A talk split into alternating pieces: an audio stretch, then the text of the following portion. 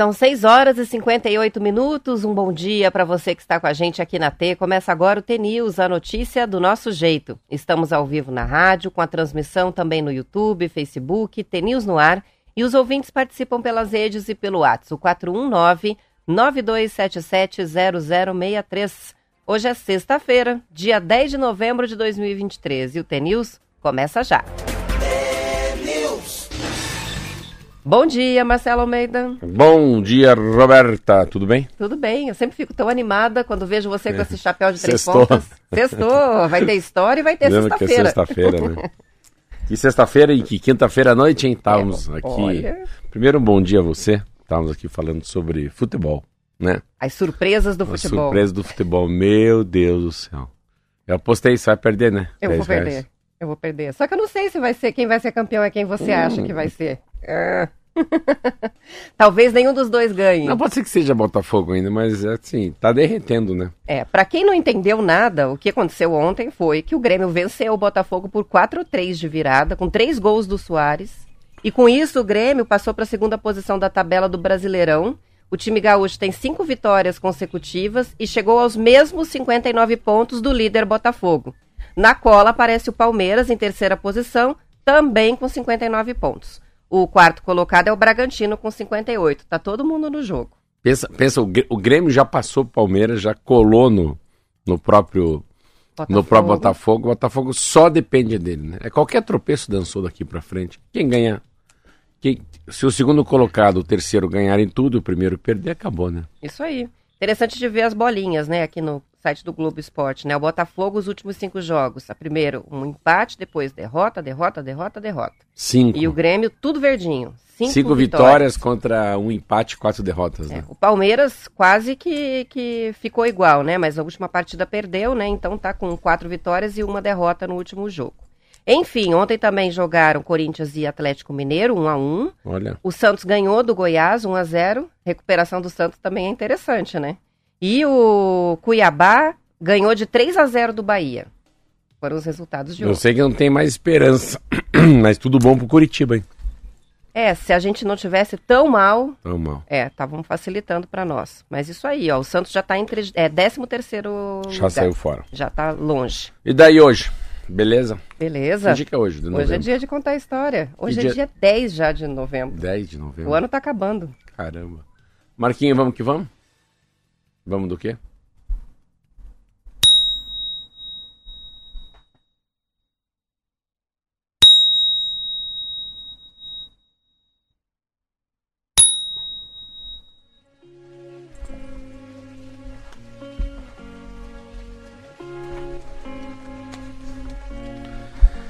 A Casa do Futuro.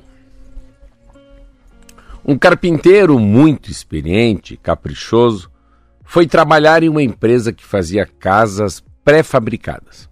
O trabalho dele era montar as casas e ele fazia isso muito bem. Quando a casa estava pronta, ele instalava a fechadura da porta principal, pegava a chave, testava, então entregava para o dono da empresa que por sua vez para o cliente que tinha o comprado imóvel. O carpinteiro fez isso durante muitos e muitos anos, sempre com muito capricho. Montar a casa era como montar um quebra-cabeça, muito delicado, e ele não tinha preguiça de fazer, refazer toda a parte da instalação para que o futuro morador não tivesse problema. Um dia, um dia o carpinteiro sentiu que era hora de parar e ele resolveu se aposentar. Então foi falar com o patrão e explicou.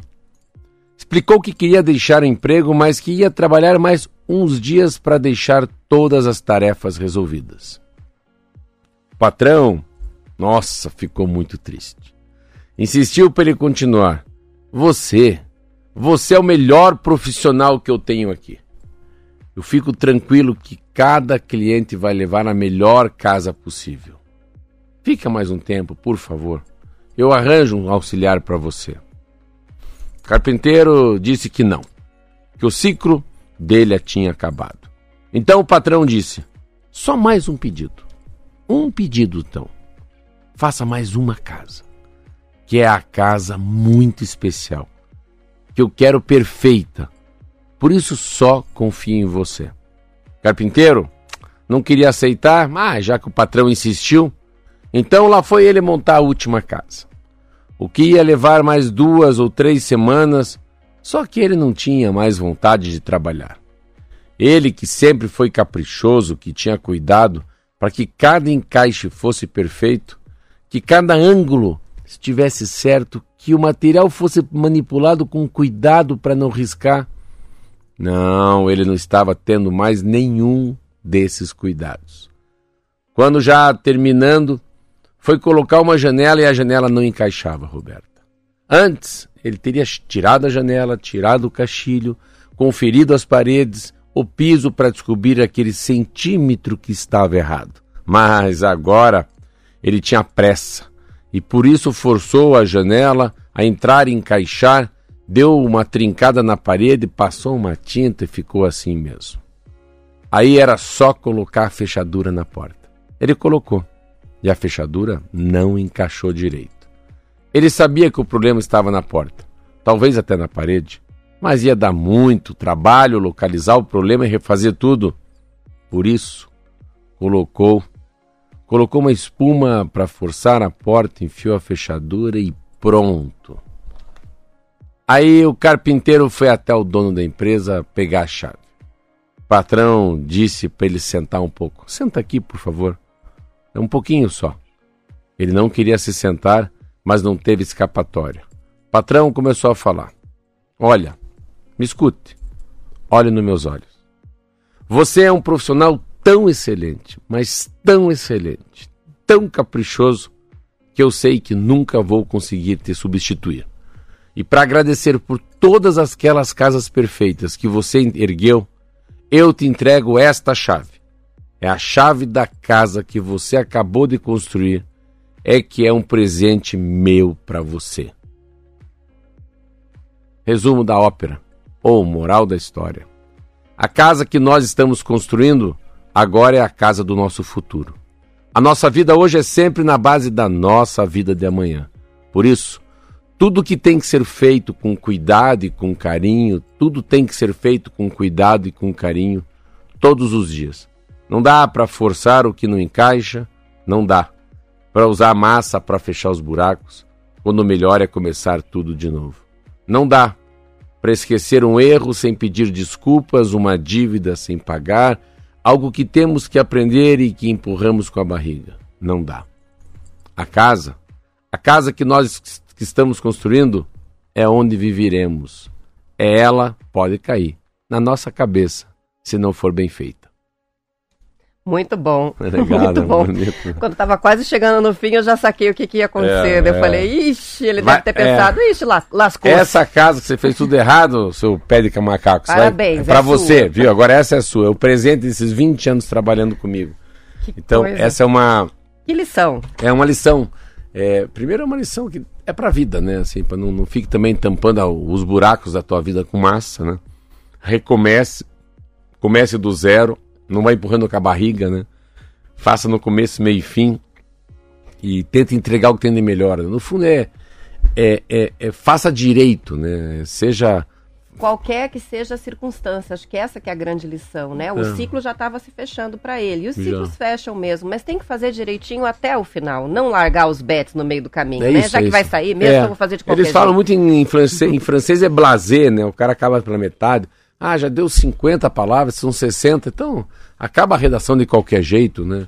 Finaliza o bolo de qualquer jeito. Um minuto a mais, a menos, não vai fazer diferença, mas faz diferença. Esse é um grande problema da humanidade, né, eu acho, do ser humano mesmo. A gente começa bem, o meio vai mais ou menos, o fim é terrível, né? Então ele é. E, também para a vida, no final ele fala isso, né? Não, não fecha os teus buracos da vida com massa, né? né? Não, o que você faz hoje é o que você vai viver amanhã, né? está construindo a casa onde você vai viver, que é você mesmo, né? É legal, legal, gostei também. Serve para muita coisa. Muitas coisas. São sete horas e oito minutos. É, eu ia puxar aqui para a gente falar sobre a reforma tributária, mas eu acho que quase próximo do intervalo. Será que dá? Acho que dá, sim. Eu falo um pouquinho para ela. Lá. A, a, então, ela é cumprida? Não. Não é tão comprida, não. Não? Achei não, que era... A Marlete resumiu bem aqui, porque o negócio eu, é difícil. Não. Por isso que é. então, o que, que aconteceu essa semana? A reforma tributária avançou no Congresso, né? A, a proposta que foi feita pelo governo Lula é uma proposta de emenda à Constituição e foi aprovada pelo Senado em dois turnos. É, o Senado introduziu no texto uma trava para barrar o aumento da carga tributária, atendendo uma demanda do setor produtivo, e impôs a obrigatoriedade da revisão a cada cinco anos das chamadas exceções, que beneficiam uma longa lista de setores e atividades que conseguiram emplacar as demandas deles. Os senadores também tornaram obrigatório o sistema cashback, ou de devolução do imposto da conta de luz e gás de cozinha da população de baixa renda. Também está previsto o cashback para os produtos da cesta básica. Com a mudança do Senado, o texto terá de passar por uma nova votação na Câmara, mas o presidente da casa, Arthur Lira, já sinalizou que os trechos de consenso poderão ser promulgados logo, o que garante a contagem dos prazos de transição. O que venceu a chamada maldição da reforma tributária, Marcelo, que barrou todas as tentativas de aprovação da proposta nos últimos 30 anos, foi a bem-sucedida narrativa de que a mudança, mesmo que imperfeita, seja muito melhor do que a situação atual. O próprio ministro, né, Haddad, falou que a nota é 7,5, não dá para dizer que é nota 10, mas antes o sistema tributário ou atual é nota 2. Então, é, mesmo que não de forma perfeita, é, avançamos depois de 30 anos de discussões sobre essa reforma. Sim, a, a, a, a forma é, perfeita é, era sem a mão dos senadores e dos deputados federais. Sabe? É que eles fazem muita, muita concessão. É, faz parte do parlamento, não é aqui no mundo inteiro. Então eles representam, eles são lobistas. E, e eles vão de uma grande, uma moça linda de morrer, vai virando uma moça muito feia, vai virando um Frankenstein, né? Vai virando um retalho a pessoa. Então é, era nota 10 e daí tem que aceitar. No Brasil é assim. Mas se você vê os protagonistas, né? Ou as pessoas que colocam jabuti na árvore, as pessoas que vão mudando a reforma tributária, é muito pouco. As pessoas que eu vi falando, uma sensação que são homens assim com pouco caráter, sabe? Assim, não, estão muito mais ali para especular, para representar alguém enfim, para beneficiar um grupo. E a, e a gente percebe que é uma. Eles tentam há 40 anos isso, mas é muito mais uma, uma, uma maneira de simplificar a burocracia nacional e ficar mais, mais fácil a vida para o consumidor e para o comerciante, né? Para todos eles. Então, para resumir, no fundo, se resume muita coisa. Na minha cabeça, eu tenho, na minha cabeça, eu tenho impostos, eu tenho contribuição, eu tenho taxa e tenho tarifa. Mas como é que é a tua vida, Marcelo? Fala, ah, eu sei que eu vou ter que pagar. Ah, comprei algo, eu. Tenho que pagar ISS. Ah, daí o que você tem? Você tem a ICMS, eu sei que é no Estado. Eu. Eu sei que IPI é um imposto por causa do, do, produto, do produto industrializado. É. Aí eu tenho COFINS. Aí o COFINS é também é uma contribuição. O que, para a gente entender, a gente tem que pensar, sempre que é contribuição, só quem fica com a grana é o, a União, sabia? CID, lembra da CID do petróleo? Sim. No combustível? É. Então, COFINS também. Se a gente perguntar assim, ah, é, para quem que fica o PIS? Aí é um programa de integração social, daí é os S da vida, né? Ah, para quem que fica o, o, o próprio ISS? ISS é uma, um imposto do município. ICMS é o imposto do Estado. IPVA, de quem que é? O que é IPVA? É imposto. Sempre que tem imposto, não é do governo federal, tá? Não é. Então, IPVA de quem que é? IPVA é do, do Estado, mas o Estado divide com os municípios. Então, vamos supor que a gente paga 100 reais de IPVA para o Ratinho Júnior, para o governo Ratinho Júnior, 50 reais é repassado para a cidade onde está o carro. Ah, tá lá em Guarapuava, tá em Mamborê, tá em Venceslau. Essa é a diferença do imposto. O que, que eles fazem, né, Roberto? No fundo, eles é, dão uma, uma, uma facilitada, uma desburocracia. Eu acho que é um assunto muito complexo, né? Porque, é, e merece trazer aqui um cara que entenda muito sobre isso, porque também não é um processo que vai começar amanhã, ele começa engatinhando. Então, ele passa a valer, parece que só daqui a 10 anos. Só em 2030 2033, 2034, que de fato ele começa a valer. Mas é uma simplificação, é um ganho cavalar assim do governo Lula, porque há 40 anos o Brasil precisaria, estava precisando fazer uma reforma tributária. Então, não deu 10, deu 7,5, melhor do que não ter.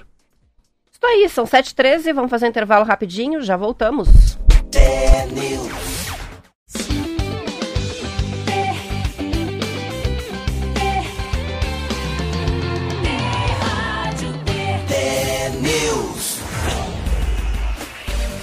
São 7 horas e 16 minutos. Antes do intervalo, a gente falava né, sobre a reforma tributária, que foi aprovada pelo Senado, agora volta para a Câmara dos Deputados para mais uma votação por lá, né? E o Marcelo falava sobre como é uma mudança que não se implementa, que não faça valer imediatamente.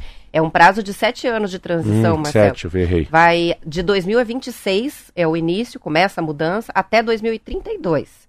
E olha só, é, em resumo, a reforma unifica cinco tributos que hoje incidem sobre o consumo, é todos eles num só. O IVA é o Imposto sobre Valor Agregado, como já acontece na maioria dos países. Aí vai ficar mais fácil para as empresas recolherem os impostos sobre bens e serviços e o consumidor também vai ter mais clareza né, sobre quanto efetivamente ele paga de impostos, de tributos sobre tudo que ele consome. Interessante que nessa votação, dos três senadores paranaenses, só o Flávio Arnes votou a favor da reforma tributária. O Uriovisto, o Guimarães e o Sérgio Moro votaram contra. No placar total, foram 53 senadores favoráveis e 24 contrários ao projeto do governo. Ah, eu acho que é um, não sei, né? Às vezes a gente esquece, né? O Sérgio Moro é, é engraçado é isso. Nossa. Quase não fala, né? A gente quase não fala. Olha, eu vou falar a verdade para você fala tão pouco dos três senadores do Paraná que às vezes eu esqueço quem é senador. Você acredita isso? Todo dia lendo matéria, todo dia na Rádio T. Caramba, cara. Claro, pode ser que esteja muito eles nas mídias sociais. Mas eu leio o jornal não encontro, não. Mas deve ser, acredito, não posso falar em nome deles, né? Mas uma.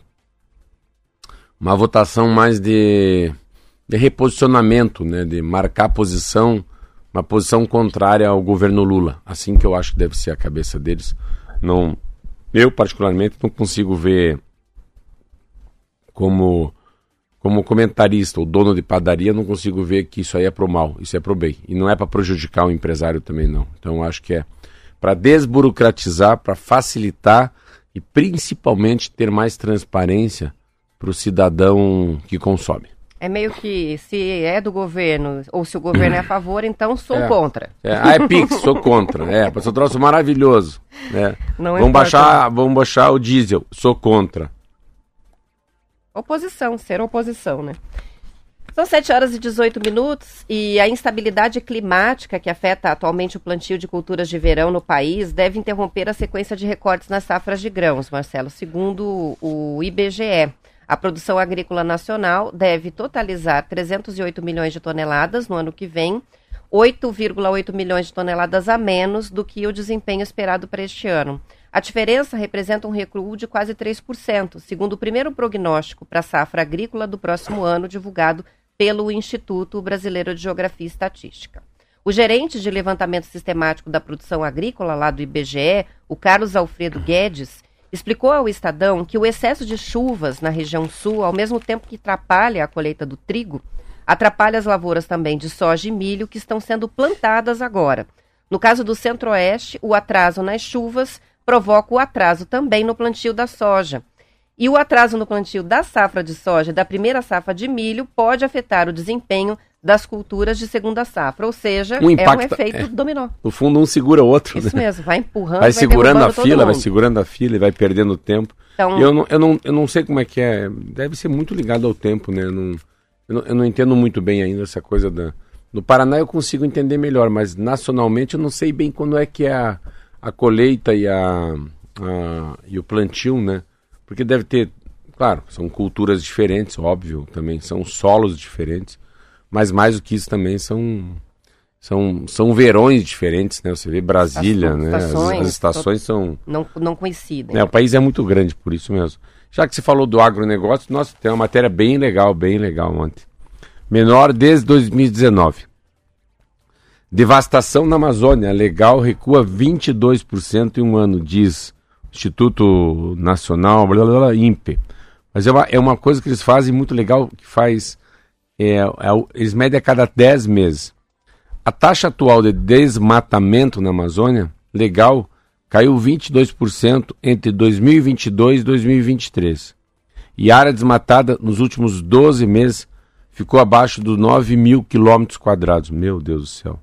Informou o Instituto Nacional de Pesquisa Espaciais. É a menor taxa, Roberto, calculada pelo sistema desde 2019. 19, 20, 21, 22, 23. É uma maravilha, cinco anos. Então a, a que alívio isso, que alívio. Disso, é né? interessante que foi assim, é uma mudança de comportamento em relação a a, a fiscalização. Eu estava vendo ontem a matéria, nem é assim tanta coisa, mas eles aumentaram em duas vezes. Então, se tinha 100 policiais, tem 200. Se tinha 30 operações, tem 60 operações. Então você vê um trabalho, um ano, né? Um ano falando um pouquinho sobre isso, já deu essa diferença enorme. Muito legal. A medida de agosto do ano passado, Roberta, até julho de 23. Então, nesse um ano, são primeiro fazia muitos anos que eles não conseguiam é, desmatar menos de 10 mil quilômetros quadrados. essa redução, né? É bem legal. Muito bom. E ela, e ela também, né? Sabe que eu achava tão chato aquela Marina Silva? E eu, ela melhorou bastante, assim, sabe? Que ela, eu tava vendo ela falar ontem. Ela tem um jeitinho meio paradinho, mas é muito inteligente. Não, não, mas ela era chata, assim. Eu sei que é inteligente, ela era muito chata algumas coisas que ela falava, assim. Era muito, assim, muito xiita, que eu quero dizer, assim. Muito, ah, muito intransponível. É, Intransigente. Sempre mal-humorada. Nossa, eu vi ela tão bem ontem. Falei, nossa, como a idade faz bem pra gente. Como os anos de vida. Maturidade, né? É, maturidade. Ontem, nossa, ela tava uma ministra ontem, assim. Cara, exemplar. Parabéns, Marina Silva. São 7 horas e 22 minutos e, segundo o governo brasileiro, Marcelo, os nomes dos 34 brasileiros que aguardam para deixar a faixa de Gaza estarão na lista de pessoas autorizadas a cruzar a fronteira hoje. A informação foi passada pelo ministro das Relações Exteriores depois de uma conversa do ministro Mauro Vieira com o ministro das Relações Exteriores lá de Israel, o Eli Cohen. A lista com estrangeiros autorizados a deixar a faixa é elaborada por autoridades egípcias e israelenses. Até o momento, mais de 3.400 estrangeiros já tiveram autorização para deixar Gaza. Os 34 brasileiros estão abrigados é, no, nas cidades de Khan Yunis e Rafah, próximas à fronteira com o Egito. Eles estão em um local alugado pelo governo brasileiro. A fronteira de Rafah, que liga o Egito à faixa de Gaza, é o único local para entrada e saída de pessoas ou mercadorias no enclave palestino. As informações são da Agência Brasil.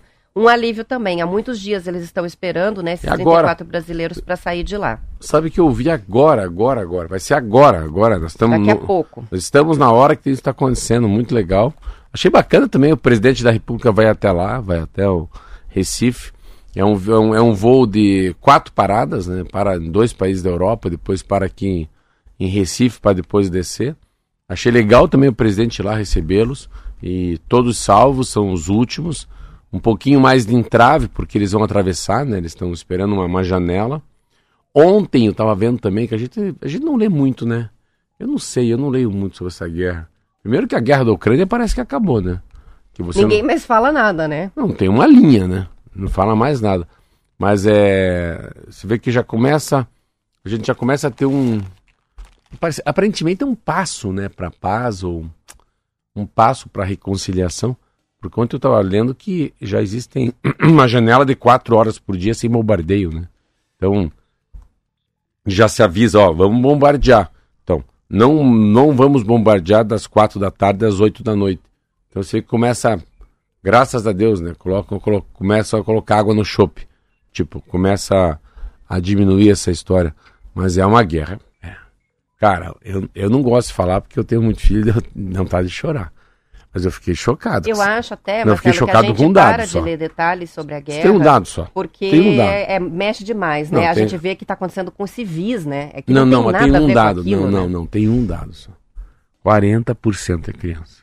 falei, não, vocês estão de brincadeira. Então, assim, eu sei que se for senhor de idade, senhora, da minha idade, tudo isso é muito ruim. Primeiro que é uma guerra. Tudo, um é ruim. Mas dos 10 mil, não. 4 mil. Não, não, não. Né? 4 mil são crianças. Você sabe que foi um negócio que me tirou assim do. do...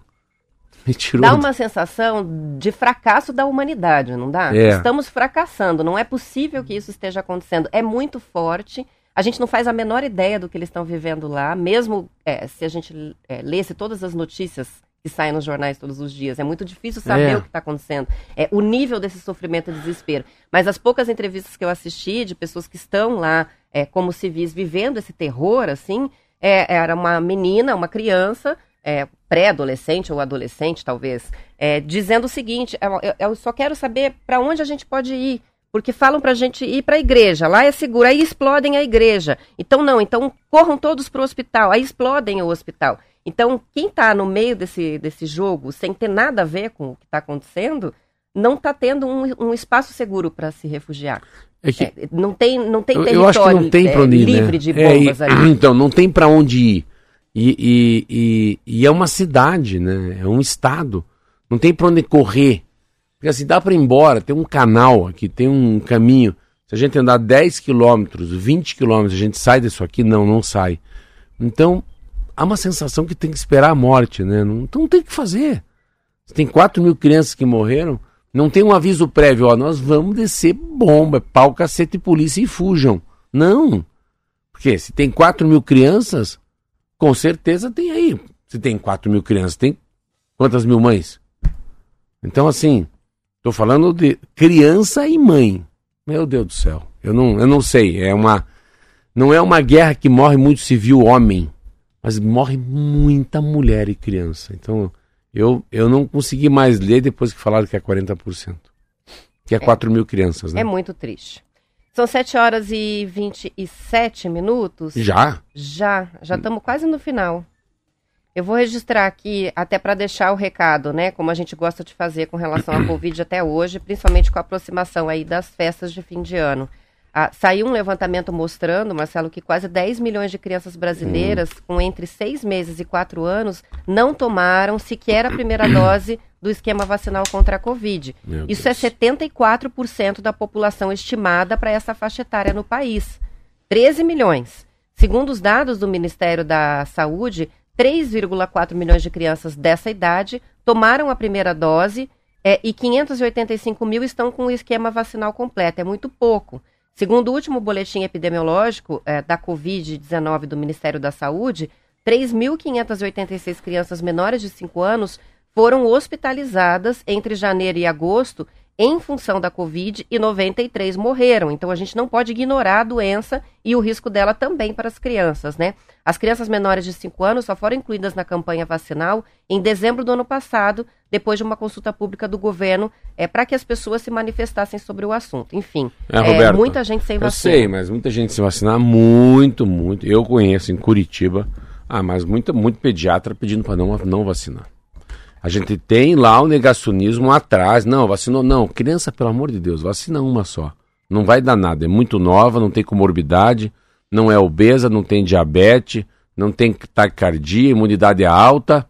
Eu vi isso de muita mãe, de muitos pais e filhos pequenos. Eu fiquei até quieto, falei, ah, não vou falar nada, não vou ficar aqui querendo discutir que eles não têm o direito de fazer isso com a criança.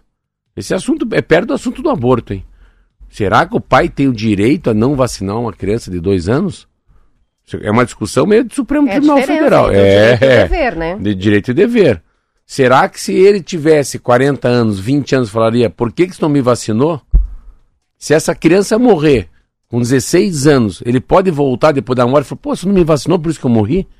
Uma discussão boa, mas ó, muito profissional, muitos pais. Eu conheço muita gente, Roberta, que não levou para vacinar. Mas muita gente. É, o número tá mostrando É, isso aí. Isso aí é. Então, aparentemente, os que vacinaram é minoria, né? É, a minoria Isso. vacinou as crianças. 7 horas e são 30 7h30. minutos. Vamos encerrando a Vamos edição vamos? estadual, vamos para o intervalo, voltamos para a parte do Paraná, os que ficam. Bom fim de semana, segunda-feira a gente está de volta. Tchau, um abração, até segunda-feira, 10 para 7.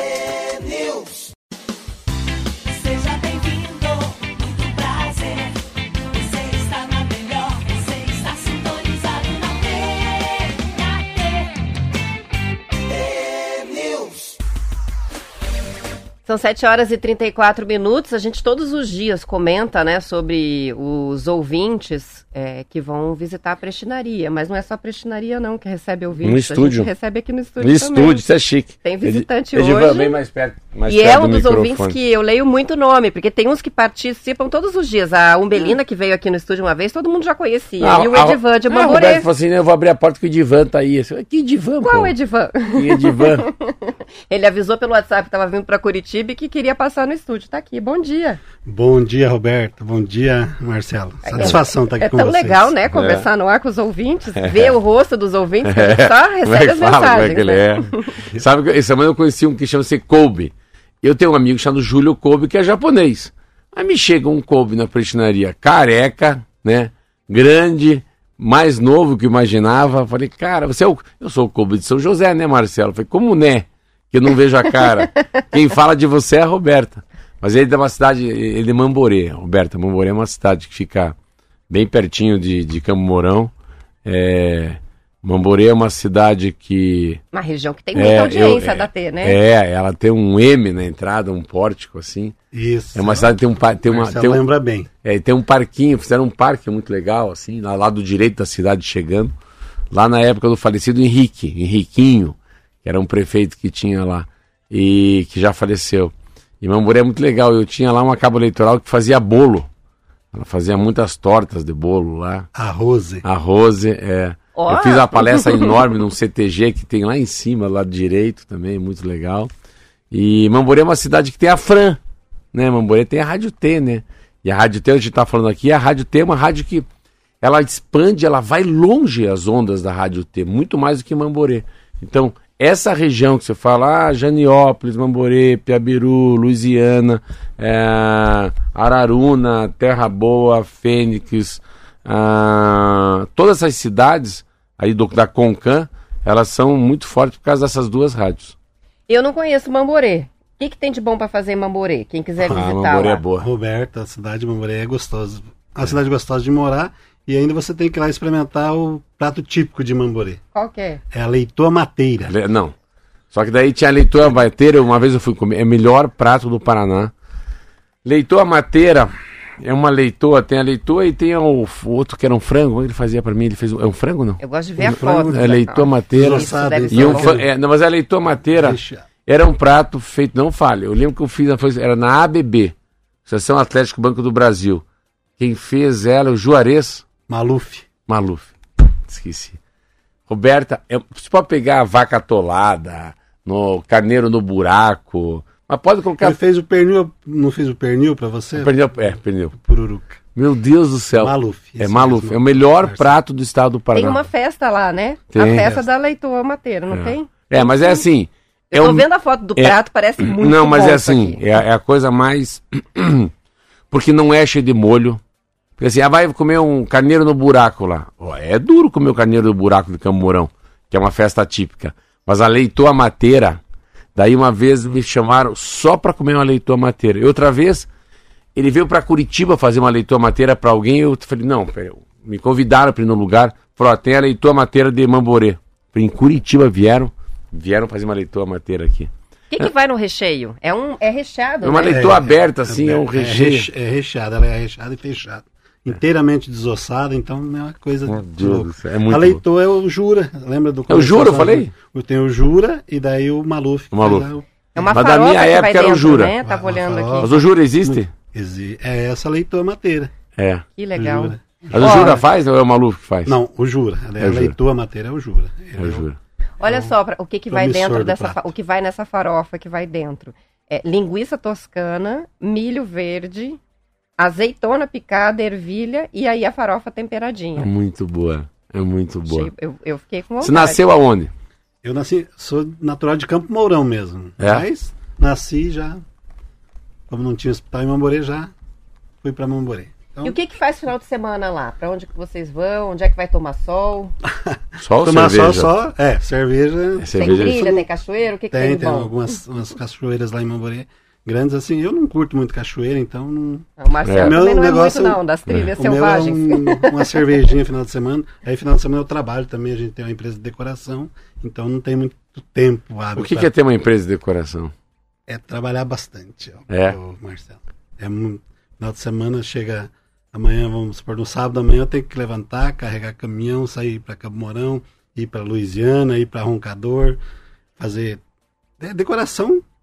15 Mas a- anos, casamento, a decoração. Ah, de festas, decoração de, festa. festas. Ah, decoração de eventos, de É, festas. e de Natal faz? Faz. Então agora começa a correria. Correria. Agora, final do ano, eu, eu, eu falo, eu não tenho final de semana. Você trabalha numa empresa de decoração. Decoração. Eu e minha esposa só. Mas é de vocês que você trabalha nela. nossa, nossa mesmo. Caramba. Mas assim, por exemplo, assim, tem uma festa de 15 anos, vocês fazem? Fazemos cortinamentos, é, de- arranjo de flores, enfim. Mas daí a pessoa fala, não, eu quero a festa de 15 anos pra Valentina, eu quero convidar 20, 30 amigas. Mas aí quem vai atrás do DJ? Ou Tudo. deixa tudo com a, gente, ou se pegar separado, ou se deixar tudo com a gente. Casamento um não. Tudo, casamento. Mas daí quem vai atrás da flor? É você? A minha esposa faz muito bem os arranjos de flor. Ah, ela faz. Ela faz. É, mas aí se os caras. ó, Você terceiriza, o cara quer um buffet. Ah, quer um estrogonofe, um arroz, batata palha, de sobremesa. Como é que faz se for uma festinha com comida? Aí, aí a gente vai terceirizar, porque daí é terceirizado, né? A Nossa é a decoração, né? Isso. É, o deles é a decoração. Ornamentação, decoração. Pode fazer uma entrada na igreja, assim, de um casal que. Não, flores não dentro de uma igreja, não. Sim, Muito? é bastante. Faz aquele cordão, né? Isso. De Tem flores vários, nas É, igrejas. mas é um Tem vários fora a modelos igreja de também. decoração. Eu vejo isso, Divan, porque assim, o que me, o que me pedem de fazer evento na prestinaria, o que ligam pra evento, é um negócio fora do comum. Bem, o Fábio tá participando aqui de Momborê dizendo o seguinte, ó, eu e a Flávia estamos curtindo aqui. O Edivan também é locutor de rádio. É verdade, já fui. Já fui. Olha só. já Verdade? Fui, já fui. Em que rádio que era? Era a rádio comunitária que tem em Mamborê, né? Ainda tem? Tem. Ela fala ainda? Fala. É. A rádio é, é- até tem uma audiência boa, ótima lá em O Mamborê. que, que se fazia nela? Eu era locutor mesmo. É? Tinha dois horários ainda por sinal. Não sou muito bom de voz, não sei que eles me viram na minha voz, mas eu consegui lá Que legal, que legal. trabalhar lá mais de, mais de dois a- anos. a rádio comunitária tem dono? Tem um dono.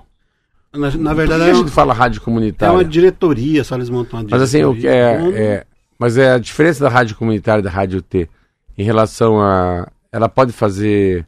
Ir lá na minha padaria e eu patrocinar a rádio comunitária? Sim. Pode, Posso? pode. Posso pôr comércio? Posso pôr. Pode. Hum. Hoje é uma rádio praticamente normal, Ela- só que ela, ela- Mas elas são FM ou são AM?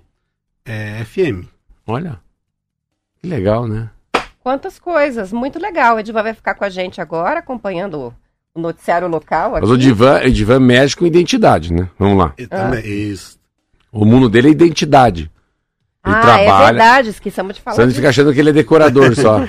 Identidade, faz os final de, arranjos é a se- esposa. isso, e final de semana, decoração. E há quanto tempo no estado? Você é da prefeitura cedido para o instituto Já dele? faz 20 anos já. Instituto de Identificação. Identificação. Isso. Faz 20 RG. anos. Tá aqui, tá aqui para falar. Você tá aqui para ver essa nova identidade mesmo? Isso, tá. Esse é o mundo? Isso. Agora vamos ver o que a gente vai aprender hoje lá. Será que sai- isso sai nacionalmente junto ou sai alguns estados como o Paraná saem na frente, você acha? Já, eu acho que sai na frente.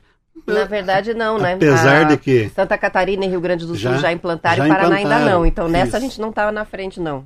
É. Nessa, co- co- no- nos estados Não tá- do Sul, não é tá igual- Paraná que eu não até tem. já pensei que sairia na frente. A gente não conseguiu.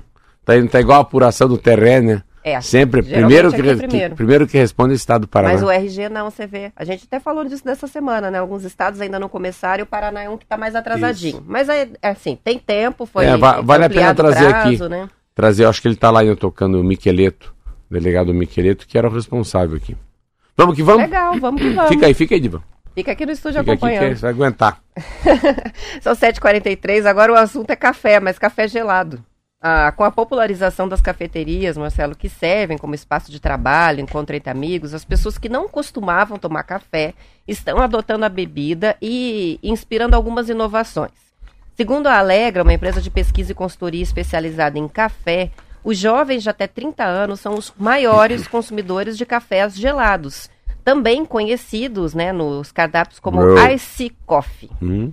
O barista Rubens Vuolo, de Cuiabá, campeão brasileiro de café preparado pelo método filtrado, contou à revista Globo Rural que para o café gelado, eh, que o café gerado combina com grãos naturalmente adocicados, Para que a bebida fique com sabor ideal, é necessário fazer um café mais concentrado, pois ao juntar as pedras de gelo, o café vai diluindo e ficando aguado. O café gelado é sempre feito com adição de pedras de gelo. Também pode ser acrescentado uma colher de mel ou uma rodela de limão. O Rubens participou do Campeonato Brasileiro de Café Coado que aconteceu em Curitiba no mês de outubro. Olha e que aí, legal. Você é do café gelado? Não. Eu não sou também, não. Não, acho que o café gelado tem, tem dois propósitos, né? O matcha. Matcha. Matcha também. Conhece matcha? Sim. Então, matcha com leite. Você vê, é um chá, né? Mas é um chá com leite. O café gelado acho que tem dois. Tem o, o café gelado de verdade, assim, que é mais. É o café sem, sem adicionar açúcar, sem adicionar leite condensado, sem adicionar aquelas coisinhas que ele põe no brigadeiro, né? Sem, sem o caramelou. Isso é uma coisa. Mas a outra coisa é, é quem que começou com café gelado? Eu vejo muito a outra geração, a geração mais nova. Coloca o Kiki, o Ah, o Luca, Kiki o- gosta. então, viu? É. Quando Mas- ele foi lá no Decoff, ele quis um gelado. mas é, se você para pra ver o decoff, as pessoas consumindo, é, dificilmente você vê pessoas da minha idade, com mais de 45, pedindo gelado. Dificilmente. Gente, é um maquiatinho, um expressinho, um americano, um café latte. Pode até num café quente com algum, uma moca, um caramelo, uma coisinha mais doce. Mas o café gelado é coisa de... É coisa de gente jovem. Gente jovem, é muito legal. Eu gosto muito porque é, eu reparo com meus filhos, o café gelado levou eles ao café. Então, é engraçado, é uma maneira de começar a gostar de café. E depois não querem mais café gelado. O Lourenço é só café preto, é só pau, cacete e polícia. É mesmo? Urra, pensa um café forte. Então, assim, o essa é Léo uma... também é do cafezinho. Então, o Luca tem 21, esses dias pediu café também. O filho da Silvia, sempre que pede, pede café e roda café sem nada. Então, tem uma geração muito legal que vem sem leite e sem açúcar. Eu olho, olha, eu vou dizer pra você. Se a gente pegar. Claro que o outro é bebida, né? Mas a gente que não é. Mas eu não sei o que, que tem de mais. De mais de pessoas velhas, de pessoas idosas, de pessoas com mais de 30 anos, vamos colocar assim, que está sendo jogado no teenager que faz bem para a saúde. Então, eu não vou colocar cigarro, não vou colocar vinho, não vou colocar cerveja. Mas o café, ele está puxando. Essa geração está mais madura em relação ao, ao enfrentamento do café sem açúcar e sem leite. Eu acho muito, muito legal. São 7h46 e as mulheres que mantêm dietas saudáveis na meia-idade, o que, que é meia-idade? Dos 40 Meia aos idade, 60 meia anos. idade é me- quanto- quantos anos que é meia idade? Dos 40 aos 60. Eu estou na meia-idade. 40 anos é meia idade? É, claro. Quanto que você vai Meia-idade. viver? É que, é Entre que a 80 palavra. e Não, 100. mas é que a palavra meia idade pra mim é, é meio terceira idade. Então, Entendeu, não, não? a meia-idade é antes de ser idoso. Que, é, 40 ah, aos é, 60. amor da minha vida, 40 anos, que bom que está na meia idade. Não acho um elogio meia idade. Parece que ficou velho, mas a gente tá ficando velho, não adianta. Eu sei, eu sei, É a época da crise da meia-idade, não é? Que você É. deixa de ser um jovem adulto e passa a ser um adulto de meia-idade. É. Enfim, para as É um mulheres... velho, uma velha que nova ou um velho novo? O que, que é? É um, um novo velho. Um novo velho. É, é as mulheres que, que estão nessa, nesse período, né, entre 40 e 60, é, e 60 anos, e que mantêm dietas saudáveis, têm menos probabilidade de sofrer perda de memória, Marcelo, e declínios cognitivos na velhice. É o que mostrou o estudo baseado no acompanhamento médico de mais de 5 mil mulheres ao longo de 30 anos, e esse estudo que foi publicado na semana passada. A pesquisa, liderada por cientistas das faculdades de medicina da Universidade de Nova York e Universidade de Colômbia, concluiu que a mudança do estilo de vida das mulheres na meia-idade tem um impacto positivo na função co- cognitiva lá na frente, depois dos 60 anos. A mudança avaliada foi a adoção de dietas ricas em alimentos vegetais que têm potássio, cálcio e magnésio e com uma quantidade mínima de gordura saturada, sódio e açúcar. Os cientistas analisaram os dados de mais de 5 mil mulheres que responderam questionários entre os anos de 1985 e 91, então começou lá atrás, quando elas se inscreveram no estudo, e que tinham uma média de idade de 49 anos. Daí elas foram acompanhadas por 30 anos, essas Meu mulheres. Deus. A reportagem é do jornal O Estado de São Paulo. O que, que tem de interessante aqui? A gente sabe é, que comer bem em qualquer idade é, nos ajuda na saúde física, mas agora cada vez mais aparecem as pesquisas que mostram como a alimentação, especialmente nessa faixa de idade, faz diferença para a cabeça. Para o que vai acontecer com a cabeça dali para frente, o envelhecimento do cérebro. Essa matéria é muito legal. Essa matéria não é de hoje, porque eu li essa matéria faz uns três dias. Foi semana passada ah, que então saiu. tá. Então eu já tinha lido. Falei, Isso eu mesmo. já ouvi falar disso, mas da onde que eu vi? É a mesma matéria. Então, eu vi no Estadão. Primeiro que eu acho muito fantástico você pegar milhares de pessoas e acompanhá-las por 30 anos. Não tem nada mais verossímil, né, do que uma pesquisa dessa. Na matéria ela fala uma coisa muito legal, porque essas mulheres terão uma velhice mais saudável ou mais gostosa ou com menos dor, porque ele fala o seguinte que é, conforme os alimentos que você come, o teu lado hormonal, né, teu, as substâncias químicas, né, que são geradas na mulher, com a história da, da menopausa, menopausa, Menopausa. menopausa. O proce- A gente aprendeu com a ginecologista que veio aqui. O processo chama-se climatério. E a menopausa é o fim deste processo eu não que consigo. acaba com os ciclos. Não consigo no climatério. Lembrei de agora. O climatério é todo o Então, período. Olha, o climatério e a menopausa, essas mudanças hormonais mudam muita coisa na pessoa, muda muito o comportamento, o humor. Mas nessa pesquisa falava que essas comidas que elas vão fazendo nesses 20 anos, a partir dos 40 anos, como você falou que é a meia idade, dá um resultado muito legal com 80 anos de idade, né? Então, a... e a gente percebe, assim, eu percebo muita gente de idade, muita gente de idade na prestinaria que se cuida muito, Roberta. Mas não é um cuidado, ah, esteticamente, musculação, aquela coisa toda, lipoaspiração, não. Você vê assim a maneira que toma chá, a maneira que come o ovo, a, a maneira que não põe né, sachê de açúcar nas coisas, água mineral, se percebe muito pessoas com mais idade tomando. Então, há um comportamento, não vou dizer mais educado, mas mais assim, mais racional ao, ao- ao se debater com a comida das pessoas de mais idade. Mas é muito legal. Essa coisa do, do que, que você vai. O que, que vai acontecer com você daqui a 20 anos, né? Olha aqui, ó. Ah, olha que. Eu acabei de abrir aqui a foto. Sabe quem é esse aqui? Quem esse aqui é um ouvinte nosso. Nós foi lá na prestinaria tomar um Ah, café. essa foto Esse é tá o me Celso. devendo. Esse é o Celso Graciliano. Esse é o Celso Graciliano. Tá aqui o Celso, nem imaginar. Ó, esse aqui, sabe quem é? Hum. Esse aqui é o Clodoaldo. Clodoaldo e a Laura. Ai, que legal. Lembra que eu falei pra você que eles foram? Me manda as fotos que a gente boa na galeria É, lá no Eles são de Instagram. Guarapuava. Esses aí são de Guarapuava. Eu tenho que tirar do Edivan também, né? Ele vai, ele veio pra tirar foto. Mas é muito legal. Voltando. Esse tipo de pesquisa é de verdade. Olha esse aqui. Quem são esses? Esse. Esse é. Osmar e a Márcia. Uma cabeça Que boa minha. cabeça? O Marcelo tem uma memória Esse é de São impressionante. José dos Pinhais. né? São José dos Pinhais. Como tem gente, né? É, Agora que eu vi todos. aqui, eu tava aqui mexendo no meu negócio. Achou as fotos. É. Boa. Olha aqui, ó. E, e sabe o que é isso aqui? Tá bonito. Hã? Um pudim bonito. Sabe de quem é esse pudim de leite? Hum. Fala pro Kiki, quem mandou pra mim foi o Bosquilha, que jogava no Curitiba, saiu do Ah. Curitiba. O Bosquilha agora faz pudim de leite, é mole? Que legal. Mas que bacana, muito legal essa matéria. O que mais me impressiona é quando faz uma matéria que os caras ficam 30 anos seguindo a pessoa. Então, de fato, é verdade, né, Roberto? Sim. Não é aquela Fica pesquisa. constatado não só por, por entrevista, né? Pelo É por- acompanhamento de anos, É, né? é porque não é uma amostra, né? É 30 anos de acompanhamento. Isso aí. São 7 horas e 52 minutos. Tem gente pedindo o link da entrevista com a ginecologista. Recomendo, foi muito interessante. Ela falou muito sobre a menopausa e deu dicas muito interessantes. Foi bem esclarecedor. Quem mais quiser, já estou separando o link para mandar. Veio aqui quando você estava que viajando. legal. E foi muito legal. Vamos para o intervalo, a gente já volta.